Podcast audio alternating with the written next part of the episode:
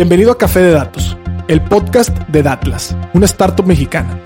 En este espacio hablaremos de analítica de datos, cómo monetizar información y tendremos invitados con los que platicaremos acerca de emprendimiento y transformación digital.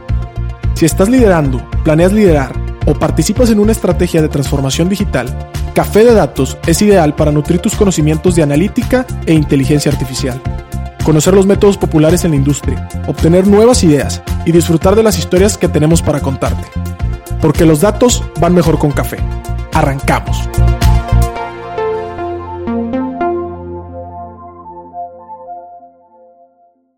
¿Qué tal? Buenas tardes a todos. Bienvenidos a un episodio más de Café de Datos. Estamos con nosotros en el equipo.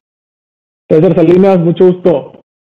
Excelente. Y el día de hoy tenemos una voz nueva, una voz especial, una voz fresca, una voz joven. Está con nosotros Alejandro Rodríguez, Rodalgo en el equipo le decimos así. ¿Cómo estás, Alejandro?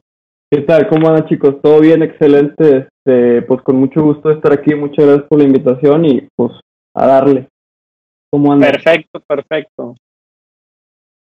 Muy bien, muchas gracias acá por acompañarnos. queremos invitar a Alejandro, Alejandro igual y para los que nos escuchan, Preséntate un poco, dinos a qué te dedicas y, qué estás haciendo actualmente acá con nosotros, ¿no?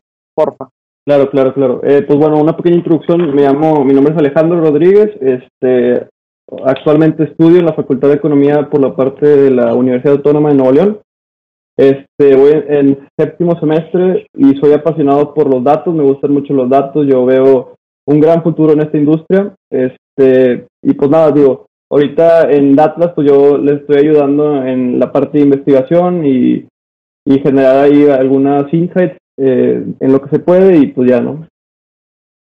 Buenísimo, buenísimo. Alejandro ahí nos anda echando la mano analizando cosas de isocronas y bases de datos De, posibles clientes. Entonces, buenísimo. Es un gusto acá tenerte y bueno, pues ya conocen a, César también, el buen experto.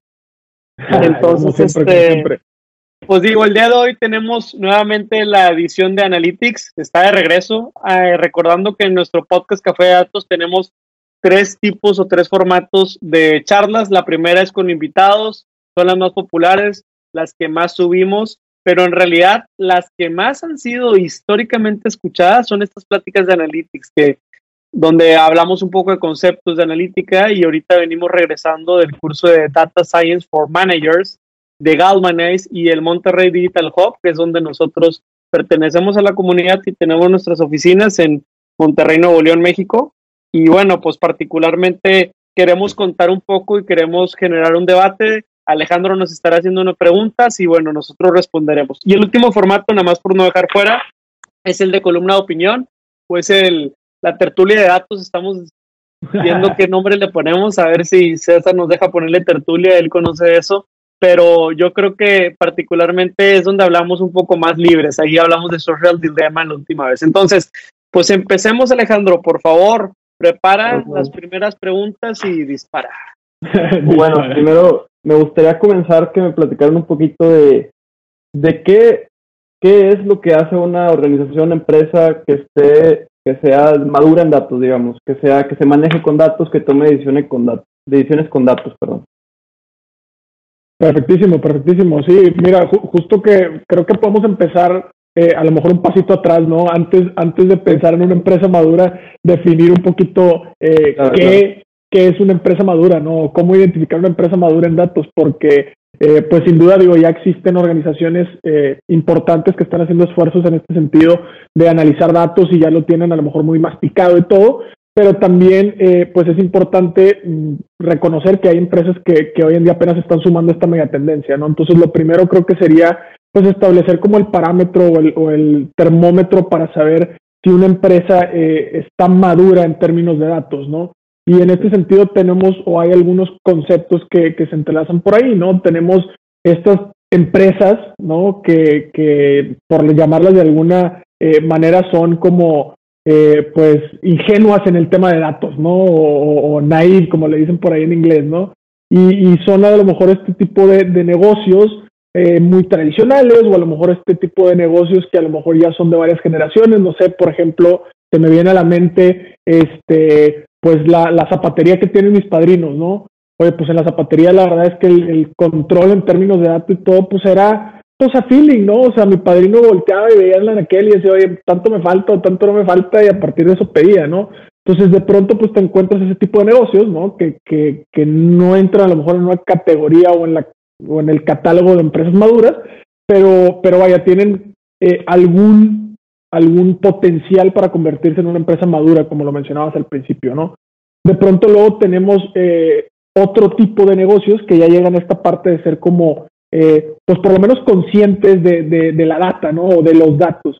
Y, aquí a lo mejor me acuerdo perfecto de, de, mis, de mis estilistas de cabecera, ¿no? De, de mi estética a la que voy, que de pronto, pues ahí ya tienen eh, pues información acerca de quién soy en el sentido de, pues mi nombre, ¿no? César Salinas, cuándo fue la última vez que fui, ¿no?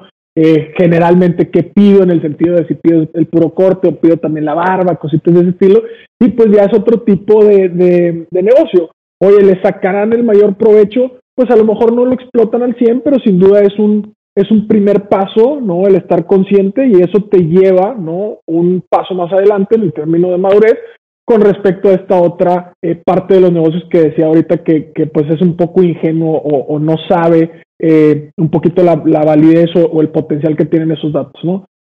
De pronto también encuentras eh, a lo mejor a la mitad del camino, ¿no? Estas empresas que, que ya valoran, ¿no? La data, o sea, que ya le ponen un valor, que ya, que ya saben más o menos cuánto vale, ¿no? o más o menos ya, ya tienen proyectos que, que tienen sentido con un apalancamiento de datos, ¿no?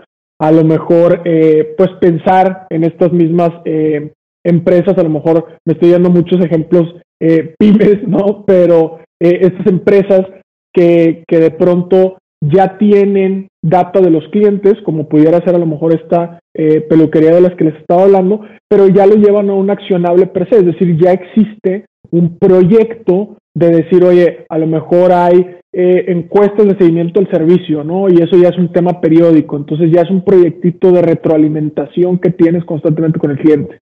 O hoy hay unas promociones, ¿no? O ya hay una campaña específica enfocada en gente como César, que va cada eh, cuatro o seis semanas, etcétera, etcétera, y que aparte se pide esto del corte y la barba, ¿no?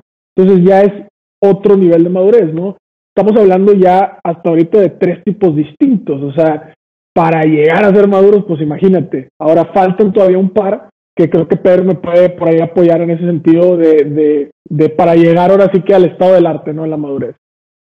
Sí, no, la, la, introducción es muy buena. Fíjate que ahorita estamos en un marco de cinco niveles de madurez, ¿no? César ya platicó los primeros tres, que es el data naive o el data ingenuo, ¿no? Eh, llamado Alejandro es el más en pañales, ¿no? Si fuera un bebé eh, o si fuera una persona, haz de cuenta que todavía está encateando.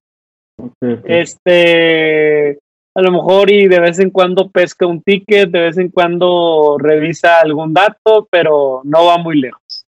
Yo creo que ya es cuando empiezas a medio tambalearte o medio caminar, ¿no? Que estás en el data aware, que estás en el data, ahora sí en el nivel de vendedores en el que ya te interesa, ya te importa levantar datos porque ya le des un valor, pero realmente no hay mucho control. Y esto, a veces llega a ser peligroso lo que ahorita platicaba el César. Oye, ¿qué pasa si, si en la estética eh, cae en una mano equivocada la base de datos de clientes? Pues se los pueden robar, compadre, ¿verdad? O peor aún, te pueden empezar a hacer llamadas equivocadas. Entonces, todavía si, si están notando por ahí, lo que estoy empezando a, generar es un poco de preocupación por la gobernanza de los datos. Pero ahorita, ahorita dentro de ese tema. Y luego, en el data value que mencionó también César, pues justamente dando el ejemplo de una zapatería más sofisticada o, la misma peluquería, en un tema de que, oye, yo sé que César cada tres o cuatro semanas, pues ya tiene el cabello largo, ya va a ocupar. Entonces, ¿qué pasa si yo me anticipo y le marco? O yo me anticipo y le digo, ¿qué día te hago tu cita? creo que eso ya es una acción un poco más de valor. Ahora, para los otros dos niveles se necesita más sofisticación en la organización. Ya empezamos a imaginarnos ya no nada más una pyme o, mi pyme, sino ya necesitamos una estructura en el que, por ejemplo, Alejandro, haya directores o gerentes. ¿Y esto por qué? Porque los siguientes niveles ya requieren una gobernanza de datos. Y dirás, ¿qué es una gobernanza de datos? pues muy parecido a, al gobierno, ¿no? Que controla la economía, tú que controlas economía, tú que eres economista, o Banjico, ¿no? Que controla el tema del peso. Pues ahora imagínate que en muchas organizaciones tiene que nacer un gobierno, pero de datos. Y ese gobierno de datos es el que se asegura que la recolección sea ordenada, consistente y que sobre todo los datos estén listos para ser usados por las personas que lo necesitan. Esto no significa que, por ejemplo, si tuvieras, eh, no sé, una tienda de abarrotes o, por ejemplo, si trabajaras en Uber, que todos van a ver los teléfonos de los clientes y todos van a poder ver de dónde viven y dónde dejaron a los clientes. Eso no va a suceder porque es peligroso, pero sí de cierta manera que los analistas tengan acceso a las bases de datos que tienen que ver que los de tesorería y los de finanzas puedan ver todo lo que se transaccionó, que a lo mejor los de logística puedan ver el inventario y puedan estar seguros. Entonces, cada quien tiene una perspectiva y la gobernanza de datos nos ayuda para eso. Entonces, el cuarto nivel de estos cinco que hemos estado platicando de madurez sería el data insight, ¿no? Que ya es un insight, muchas veces lo hemos platicado, es encontrar en los datos anomalías o puntos que a simple vista no hubiéramos podido conectar aquí es donde todas esas clases de econometría nos sirven, ¿no? Toda la estadística finalmente nos permite tener una lectura más fidedigna de datos que no habíamos tenido. Y bueno, ya el nivel del estado del arte, como lo mencionó ahorita César, es el data foresight. Este data que me permite no solamente desarrollar analítica de evaluación o de diagnóstico, sino analítica predictiva y prescriptiva, que es el nivel un poco más arriba. Entonces, pues en ese sentido, Alejandro, esperemos que, te haya quedado claro. No sé si tienes alguna duda adicional. Eh, no, pues digo, así algo rápido me gustaría si tienen un, ranking de, ahora sí sin fronteras, de las empresas, y por ejemplo Amazon, de que, las que están mejor, tienen mejor eh, data governance y así, no sé, una duda. Es muy buena, muy buena pregunta. Sí, en, el tema, fíjate que, eh, digo, a lo mejor mi, mi background me va a ir eh, un poquito a, a, traicionar, pero fíjate que en ese tema de gobernanza, unas que están, digo, por tema de regulación y al mismo tiempo también por el tema de sensibilidad, unas que lo hacen muy bien es el tema de la banca, ¿no? O sea, la banca en general tiene bastante información y ellos ya están en esta etapa de madurez en donde el gobierno de datos no nada más es un área funcional, sino que es incluso medular. O sea, muchas veces la toma de decisiones empieza por ahí. O sea, ¿qué sí puedo hacer o qué sí puedo lograr con esto que tengo a partir de este mecanismo para ejecutar? Pues eh, por poner un ejemplo, pues bancos, o sea, digo, cualquier banco que elijas de aquí de eh, con presencia nacional o cualquier banco internacional tiene una gobernanza bastante importante en tema de data. Sí, yo también considero que, el tema de gobierno de datos, pues eh, normalmente reside en los departamentos o en las áreas de tecnología, pues a veces es en el área de tecnología o en el área de planeación estratégica. Entonces yo creo que corporativos que hoy en día eh, ya se preocupen por una planeación estratégica, por ejemplo, en general todos los que cotizan en bolsa, todos los que tienen un área de relación con inversionistas, tienen que tener muy buen manejo de los datos, más que nada porque no pueden reportar, o sea, no pueden reportar datos que sean como equivocados. Entonces, me parecería que si queremos encontrar buenos ejemplos, por ahí podemos.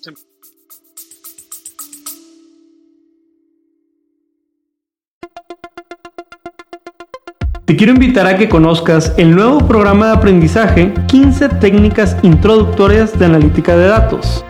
Dentro de la primera generación de Retos Academy. A través de nuestros 14 módulos podrás explorar una amplia variedad de temas que te proporcionarán las habilidades necesarias para triunfar en el análisis de datos. Y eso no es todo. Contaremos con tres talleres en vivo e invitados e invitadas sorpresa con quien podrás discutir tus proyectos, recibir orientación personalizada y llevar tu conocimiento al siguiente nivel. Y si para cuando estás escuchando esta promoción ya venció, recuerda que siempre podrás encontrar contenido de aprendizaje en www.datlasacademy.com.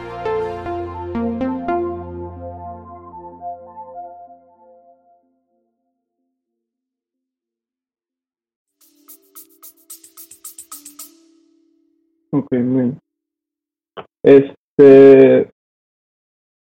Yo también tenía otra duda, pero no, no sé si era, era respecto, por ejemplo, ¿ustedes creen que en el, en el futuro cercano, a mediano plazo, este, haya puestos para, o sea, digamos, este empleo para gente como estudiante que esté haciendo cursos en línea de analytics y que pueda entrarse al mercado laboral pues, rápido y pues bien? O porque, por, ejemplo, yo, yo, he notado que muchos de los puestos que están así libres son, por ejemplo, gerente de Data Science, gerente de este lado, ¿cómo lo ven ustedes para los jóvenes que apenas van empezando y, y así? Claro, claro. Mira, en este sentido creo que, creo que es algo eh, pues inevitable, ¿no? La, la, economía en general, ustedes que son economistas y el mundo en general se está eh, pues evolucionando a una, a una tasa, ¿no? O a una velocidad mucho más grande de lo que se han podido renovar las instituciones educativas. Entonces, esta parte de, de la necesidad de tener puestos de esos que hablas que son muy nuevos, que a lo mejor no hay casado pero es una licenciatura una ingeniería que digas tú, pues ya estamos preparando ingenieros de datos en las universidades y de pronto pues va, van a ser match, pues no, pero sí va a haber un, campo o está habiendo un campo bastante importante en el sentido de la demanda por el lado de organizaciones como nosotros mismos y otras más grandes que están teniendo estas áreas de gobernanza o estas áreas de ciencia de datos, de analytics, etcétera, por puestos de ese estilo que hoy en día, como te digo, no se van a casar a lo mejor con una carrera en particular, pero que sí pueden apalancar bastante carreras como economía, ¿no? Y nosotros mismos lo hemos visto. Hay otros episodios, y checan, de entrevistas con, con gente que, que pues hoy en día es director del área de analytics o han sido directores de, áreas de business intelligence, etcétera, y todo el mundo dice, pues yo soy mercadólogo, o yo soy ingeniero este, en sistemas, o yo soy otro tipo de ingeniería. Entonces, sí, sí creo que se está abriendo un gap muy importante, por lo menos nosotros lo sentimos a nivel micro, ¿no? Como somos, entonces me imagino que los están sintiéndolo en el sentido de, la falta de talento o, la demanda de ese talento. Sí, yo creo que muy parecido a lo que dice César, en el Data Playbook nosotros platicamos de que es un jefe de analista de negocios, arquitecto de negocios, científicos. Eh, para quien no conoce lo que es el Data Playbook, pues es nuestro publicado anual de terminología de datos y analítica que pueden revisar en nuestra página datas.mx y es totalmente gratuito, así que se pueden meter. Y dentro de eso hablamos de los distintos roles. Yo creo que también un efecto económico de lo que ocurre, estimado Alejandro, es que muchos de los analistas o entrantes eh, a ciencia de datos a veces tratan de que sea gente que ya estaba en la empresa y lo quieren capacitar en el tema de analítica, ¿no? Porque analista, un buen gerente tiene que tener un buen dominio de negocio. Y eso es algo que, de lo que también platicamos mucho en el curso de Data Science for Managers, del Digital Hub y Galmanes, en donde el dominio del negocio es importante. Entonces, yo creo que también hay oportunidad para justamente formar parte de un equipo de analítica. Creo que hoy en día todos estos cursos de preparación nos sirve pero tal vez eh, lo que creo que estamos sobrados es de gente que sepa programar y que le sepa el Python y el R. A ver, a ver, eso es importante. Pero donde hay más sustancia ahorita, donde hay más necesidad es aprenderle bien al negocio, cuáles son sus necesidades y también el entender la estadística, ¿no? La estadística detrás, porque ser muy fuerte en código eh, se contrapone si no, digamos, avanzamos al mismo nivel en la parte de aprender de estadística y aprender un poco de esa parte matemática, ¿no? Entonces, creo que es una muy buena pregunta, una pregunta muy válida. Hay oportunidad, como mencionó César, y en contexto o en, o en punto más fino, prepárate muy bien en la parte de dominio de negocio y partes matemáticas. Entonces, creo que esas son buenas preguntas, igual y pasemos a la que sigue, ¿cómo ves? Claro, claro, y de hecho ya la tengo y, y esta para los dos porque, pues bueno, César es financiero y tú, pero economista. Este, y bueno, ahorita actualmente, ¿qué, o sea, ¿qué tan ligado está el data scientist en cuanto a la toma de decisiones y, digamos, inversión, digamos, no sé, digo, eh, en cuanto a planación de, del negocio, de la inversión de, las empresas? ¿Cómo lo ven ustedes? Fíjate que está, está bien, bien interesante. De hecho, hay, hay un reto muy fuerte, por, nosotros, por lo menos nosotros hemos encontrado un reto muy fuerte en, que precisamente sean estos eh, científicos de datos o esta gente que se dedica más a los datos eh, los, los embajadores internos para poder vender un proyecto de este estilo, sobre todo porque la manera o la toma de decisiones en proyectos al interior de las empresas se basa mucho en este concepto de, de retorno de inversión, ¿no? Lo que, lo que conocemos en finanzas como el ROI o el Return on Investment. Entonces, de pronto tienes esa figura de, de ROI, ¿no? Y por el otro lado, empiezas a tener cuestiones como, oye, creo que este tipo de iniciativas de data science y todo me puede traer beneficios, pero son de mediano plazo. Y luego aparte, cómo le asigno eh, los costos o qué recursos le tengo que poner a ese Excelito donde tengo los flujos para que pueda calcular ¿no? matemáticamente ese ROI. Entonces se vuelve todo un reto para eh, científicos de datos o para gente que está muy en línea con esta parte de vender internamente un proyecto de este estilo por esta toma de decisiones tradicional. Pero, pero a ver, hay cosas muy, muy claras que se deben de tomar en cuenta, ¿no? Y lo primero, y creo que va en línea con esta parte de la madurez, es, oye, dependiendo del estado de madurez en el que estoy, tengo cierta necesidad por, por ejemplo, ahorita tú mismo lo decías, por talento, ¿no? O sea, ¿qué tipo de gente o qué tipo de talento necesito traer para ejecutar un proyecto de data science en tiempo, forma y con esa necesidad propia del negocio, ¿no? Que, que decía Pedro ahorita que no hay que perder de vista. Entonces, ese es un costo, ¿no? O esa es una variable que impacta directamente el tema del ROI. ¿Por qué? Porque, pues, como decíamos, oye, tienen que ser talento que hoy en día es escaso y lo escaso lo vuelve caro, ¿no? Y de pronto ni siquiera es talento este, local, muchas veces a lo mejor tienen que ser talento nacional, o sea, te lo tienes que traer de otra parte de México, o ya los que este, se ponen muy creativos pues, se lo traen de otras partes del mundo, ¿no? Pero aquí tenemos bastante todavía. Entonces, esa es una parte, eh, creo yo, bastante importante, ¿no? Digo, en, en ese sentido, creo que Pedro me, me puede este, también por ahí este, dar su, su opinión, ¿no? Sí, en esta, en esta situación el ROI es muy importante y, y el ROI fundamenta y justifica muchos proyectos en organizaciones, ¿no? Oye, vale la pena eh, abrir una nueva planta de esto. ¿Y ¿Cuál es el ROI? Oye, me conviene expandirme eh, a Colombia. ¿Cuál es el ROI? ¿Por qué? Porque al final el ROI es, es, un, es una métrica que en términos similares se puede medir, ¿no? Entonces, yo quiero saber si el ROI es superior para el proyecto A o para el proyecto B. Y a partir de eso, una cosa que se llama negocios y una de mis palabras favoritas, priorizar. Entonces, hay que priorizar y muchas veces tenemos que priorizar porque, pues no sé, imagínate que de, pronto el gobierno dice, si quieres continuar vendiendo, tienes que aplicar una miscelánea fiscal. ¿Qué quiere decir eso? Que tienes que aplicar un nuevo impuesto a algo que nunca le aplicaste impuesto. Híjole, pues, pues ni modo, ¿verdad? Eso, eso tiene que ser primera prioridad. Pero hay otro tema en los proyectos que nos da un mayor sentido de ROI, que en el caso de los proyectos de ciencia de datos debemos de responder a qué de las tres oportunidades de negocio atiende. Es un proyecto de analítica que me va a ayudar a automatizar algo. Es un proyecto de analítica que me va a ayudar a optimizar o a mejorar algo. Y eso ocurre, de hecho, muchas veces en el speech de Atlas nosotros decimos, no te vamos a sustituir a tu equipo de, de, de investigación de mercado, sino vamos a optimizarlo, a mejorarlo.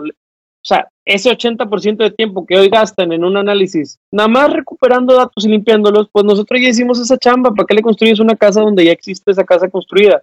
Aprovechala y utiliza ese tiempo en toma de decisiones y en desarrollar estrategias.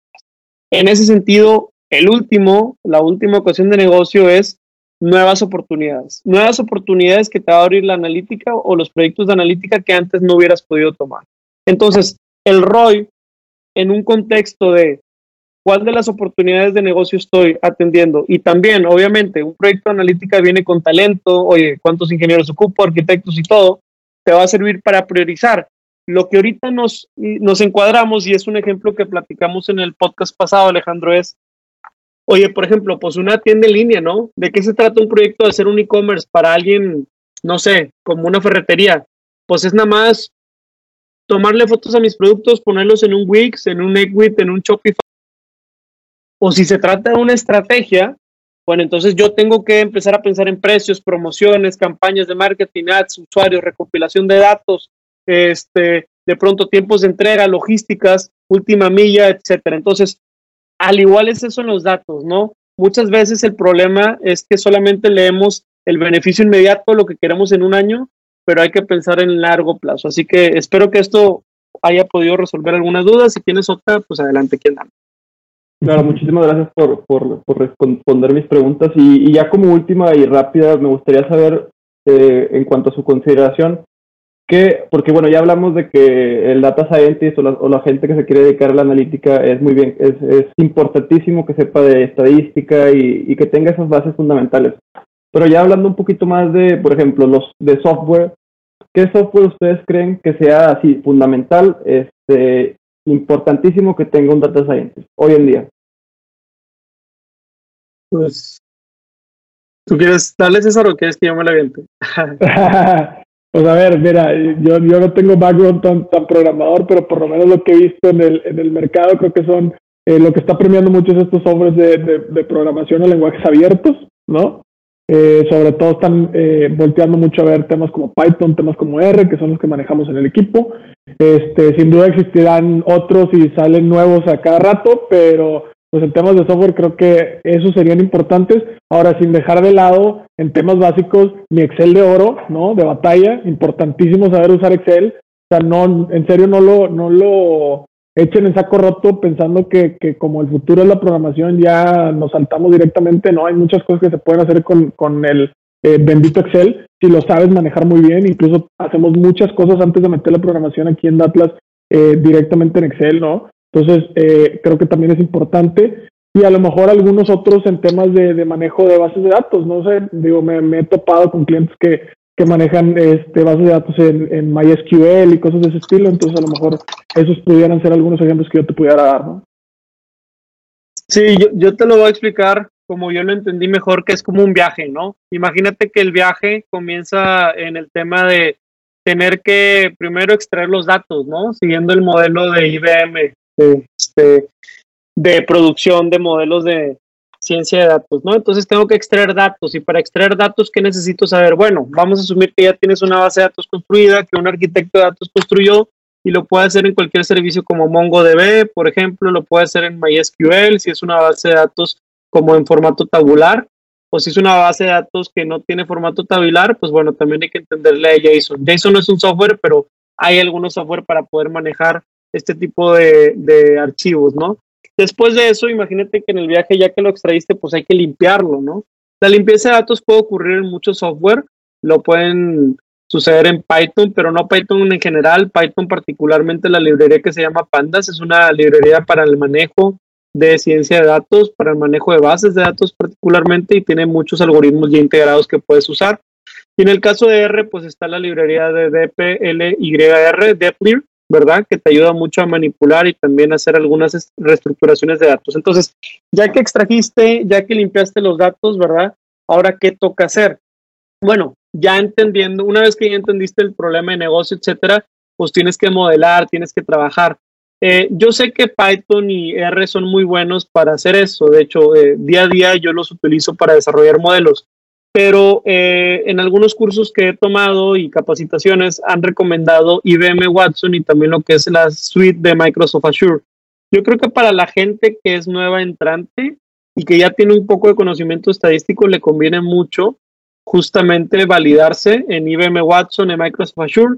Tienen bastantes programas de créditos gratis y es verdaderamente muy sencillo de utilizar. Ahí puedes correr algoritmos de regresiones, de clusters, etcétera, y lo mejor es que ya vienen explicados. Entonces, como vienen explicados, al momento en el que tú lo trates de hacer con tu código, con tu etcétera, lo vas a poder hacer. Después de ese viaje, ya que tienes la extracción, ya que limpiaste la base, ya que hiciste el modelo, ese modelo te gustó, lo validaste y hay muchos pasos intermedios, pero ahorita estoy resumiendo, pues hay que mostrarlo, ¿no? Y para mostrarlo puedes tener diferentes software o servicios. Por ejemplo, ahorita se, se escucha mucho la palabra dashboard, ¿no? Entonces, para desarrollar dashboards o tableros que te ayuden a visualizar el producto de datos, puedes, por ejemplo, utilizar Tableau, eh, puedes, por ejemplo, utilizar Google Studio o Power BI.